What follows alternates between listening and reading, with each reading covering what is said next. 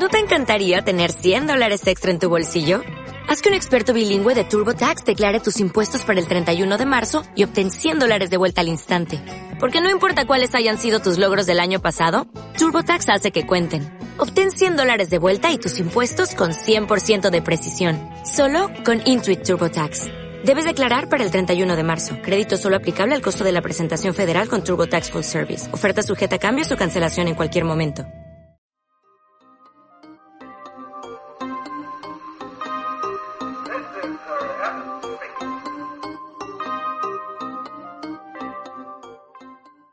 A prácticamente todo el mundo le suena el nombre de HBO, de Amazon Prime Video o de Netflix. Pero, de verdad, en el mundo, ¿cuántos servicios de streaming de vídeo hay con más de 25 millones de clientes? Dejaremos a un lado aquellos más locales o aquellos más pequeños, como por ejemplo Filming en España, que está hecho, está haciendo una labor extraordinaria en este mercado. Pero volviendo a la premisa inicial, ¿cuántos servicios de suscripción de streaming existen con más de 25 millones de suscriptores? Vamos a ir nombrándolos uno a uno en orden de mayor a menor. Netflix, nada menos que 214 millones de suscriptores. Y no digo de personas que estén viendo ah, la programación, porque como sabéis, las cuentas pueden compartirse, de hecho se comparten, y esa, esa cifra eh, necesariamente ha de ser mayor. Pero en, lo que resulta de, los números legales de eh, cuentas pagando, estamos hablando de 214 millones de clientes. Segundo es Amazon Prime Video con 175 millones. Aquí habría que hacer una salvedad con Amazon Prime Video porque ocurre algo similar a lo que pasa con Google Podcast.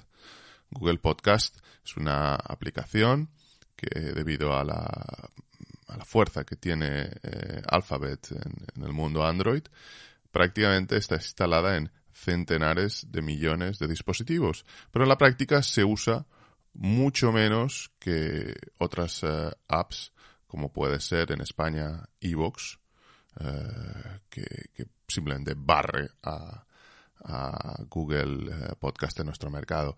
Con Amazon Video, Prime Video, ocurre algo no exactamente igual, pero similar, en el hecho de que el número de horas visionadas de Amazon Prime Video, aunque no esté publicado en comparación con Netflix, es algo completamente seguro que no se encuentra tan cerca al de Netflix porque simplemente la gente eh, tiene el servicio, va incluido con los eh, otros eh, las otras ventajas que paga por tener los envíos gratuitos, incluso Amazon Music, Amazon Fotos, etcétera, y Amazon ha tenido que llegar a pagar a sus suscriptores para que vean al menos cinco minutos y para que posteriormente eh, sea capaz de ir incrementando el precio.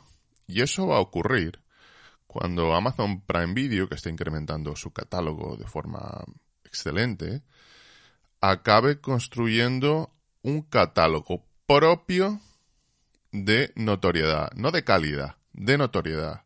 Cuando entren El Señor de los Anillos, cuando entre la rumoreada Mass Effect, etcétera, etcétera, etcétera. El tercer servicio es Tencent Video. Es un servicio eh, de la multinacional de los videojuegos y de otros sectores, China, que se encuentra ubicado en Bangladesh, Hong Kong, la misma, la misma China, Indonesia, Malasia, Filipinas, Singapur, Corea del Sur, Taiwán, Tailandia, Vietnam, etc. Es, prácticamente un servicio asiático a día de hoy. El cuarto es IQI, YI, tiene 118 eh, millones de suscriptores. Es un servicio mundial de la, de la multinacional Baidu. Vamos al, quinto, que es Disney Plus, con 118 millones de suscriptores. No es mundial, pero está en gran parte del mundo. Hay que decir que Disney Plus hizo un movimiento excelente cuando nació, eh, requiriendo básicamente eh, una, una suscripción anual en base a presentarse con un precio muy agresivo, pero aún así habrá que ver en el futuro, si no mantiene esas ofertas, si es capaz de, competir con los eh, tres grandes, pero aún así ha conseguido, en base a su catálogo fortísimo de originales de, Disney, de la Marvel, etcétera, eh, tener una plataforma eh, de más de 100 millones de, de suscriptores. El siguiente es Yoku, que es de Alibaba, es un servicio ya local, 81 millones de suscriptores. Y vamos con HBO Max, que en España tiene muchísima presencia y que era uno de los primeros países en los que se implantó HBO. Tiene menos suscriptores de lo que podría pensarse, pero está rozando los 70 millones. Está en 69,4 y las compras que ha realizado eh, AT&T, que es la, compañía propietaria, eh, indican claramente que hay una apuesta fuerte por ser un jugador a nivel mundial y que considero, debido a las franquicias que tiene, a las series históricas, que es probablemente la que tiene más margen para poder mejorar. La siguiente es un servicio local, eh, que es Peacock, de Comcast, que alcanza los 54 millones. Y posteriormente ya vamos con Paramount Plus, es un servicio mundial de, de Viacom, de la histórica Paramount, tiene sus originales, tiene la CBS, la NBC, ABC, un montón de, cadenas de contenido de las mismas, Nickelodeon, etcétera, y tiene 48 millones de suscriptores. Posteriormente vamos con Hulu, que en algunos eh, países se acaba paquetizando. Y bueno, la propietaria es Walt Disney, de hecho, tiene 43 millones, es eh, exclusivo de Estados Unidos.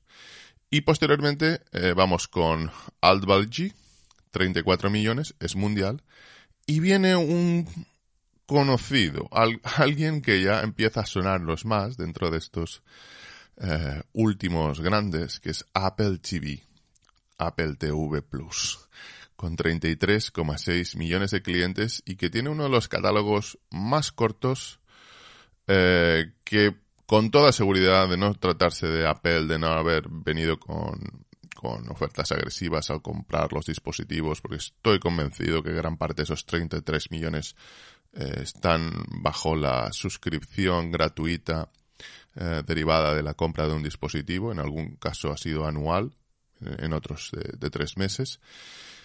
Y que probablemente tiene una intención distinta al, resto de grandes plataformas de streaming. Lo que quiere es convertirse en un hub, además quiere que HBO eh, y el resto acaben estando en Apple TV para cobrarles algún tipo de comisión.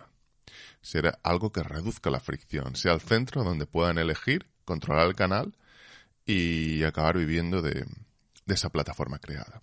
Aún así, va a tener que abrirse si quiere estar en todas las televisiones, en los dispositivos Android, tiene que tener una estrategia distinta si en concreto Apple TV va a acabar compitiendo con, con Netflix, que está a una distancia sideral de él. Si descontáramos los, los clientes que básicamente están en Apple TV de forma gratuita, estaríamos en 7%, en, en, en 15, 20 veces menos que, que Netflix. Y, Está por ver si, ese crecimiento del contenido exclusivo va a ser lo suficientemente rápido como para ah, ir ah, recortando terreno a una Netflix que está desatada en la producción independientemente de la calidad. Es una empresa que está ah, produciendo contenido como quien produce eh, salchichas y que va tirando dardos a una diana hasta que alguno mm, va alcanzando el centro ha ocurrido, por ejemplo, con la casa de papel o ha ocurrido con, con el juego del calamar, que más allá de lo que piense cada cual de la calidad de estas dos series, son éxitos culturales internacionales. El siguiente, la siguiente plataforma es YouTube Premium, que también es mundial, aunque prácticamente sus originales están desapareciendo, se están vendiendo. Y es un servicio que más que de producción de contenido propio, repito, ya que está o parece que va a desaparecer. Es un servicio que paquetiza la música y que además permite ver YouTube sin el problema de los anuncios, porque eh, los anuncios en YouTube en muchas ocasiones están colocados prácticamente para causar problemas y enviar a la gente a la suscripción. Y por último está el servicio de Tencent y iFlix con 25 millones y que es un servicio asiático de eh, diversos países de la zona. Y este es el conjunto de servicios que uno podría plantearse cuántos de ellos de verdad va a acabar, eh, van a acabar conviviendo y cuántos de ellos van a poder sobrevivir. Porque un único cliente, ¿cuántos servicios va a querer consumir al mismo tiempo? Esa es la gran pregunta.